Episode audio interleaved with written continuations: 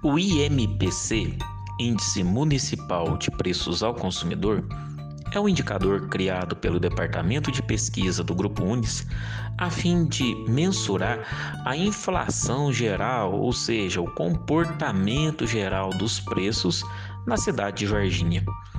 Esse indicador, que foi criado no mês de julho deste ano, é composto por cinco grandes grupos de gastos. Quais são eles? Alimentação, em domicílio e fora do domicílio, habitação, que são os gastos que temos em nossas residências, como energia elétrica, gás de cozinha, água, saneamento, limpeza, higiene pessoal, o transporte, que envolve combustíveis, o transporte público, a educação, que envolve as mensalidades escolares, e comunicação, ou seja, os planos de telefonia e de internet.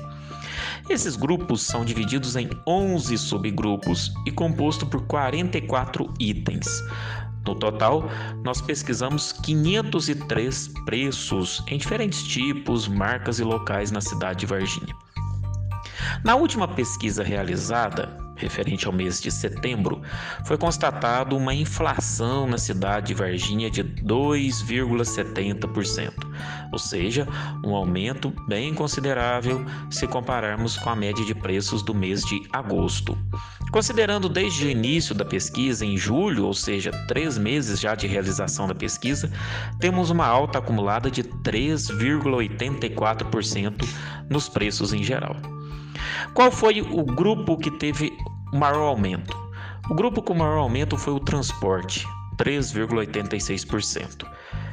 Os produtos que tiveram maior alta foram o diesel, 6,84%, o etanol, 4,70% e a gasolina 3,5%.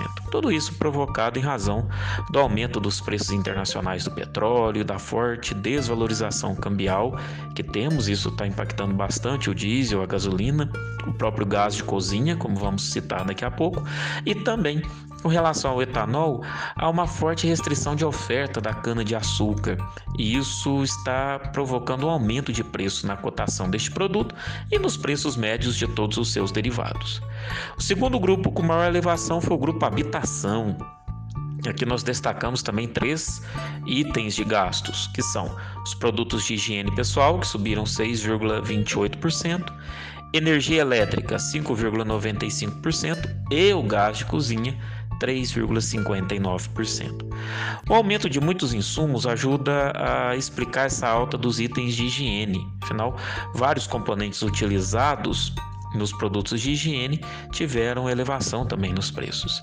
Em relação à energia elétrica, temos a questão da crise hídrica e o acionamento da bandeira adicional vermelha. E como já citamos, o caso do gás de cozinha é o mesmo dos combustíveis, do transporte, ou seja, o alto preço do petróleo nas cotações internacionais e a desvalorização cambial. O terceiro grupo com maior alta foi o grupo alimentação, teve um aumento de 2,93%. E aqui tivemos produtos com grandes aumentos nesse mês. Destaque foi para o tomate, 90,41% de aumento.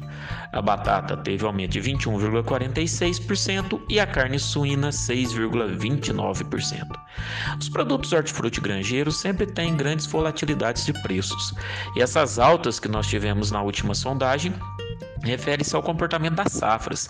Algumas estão no final, outras estão um pouco atrasadas. E com relação à carne suína, o aumento da demanda interna, né, em virtude da substituição que o consumidor está fazendo em, é, em comparação com a carne bovina, e o crescimento das exportações explicam essa alta da carne de porco.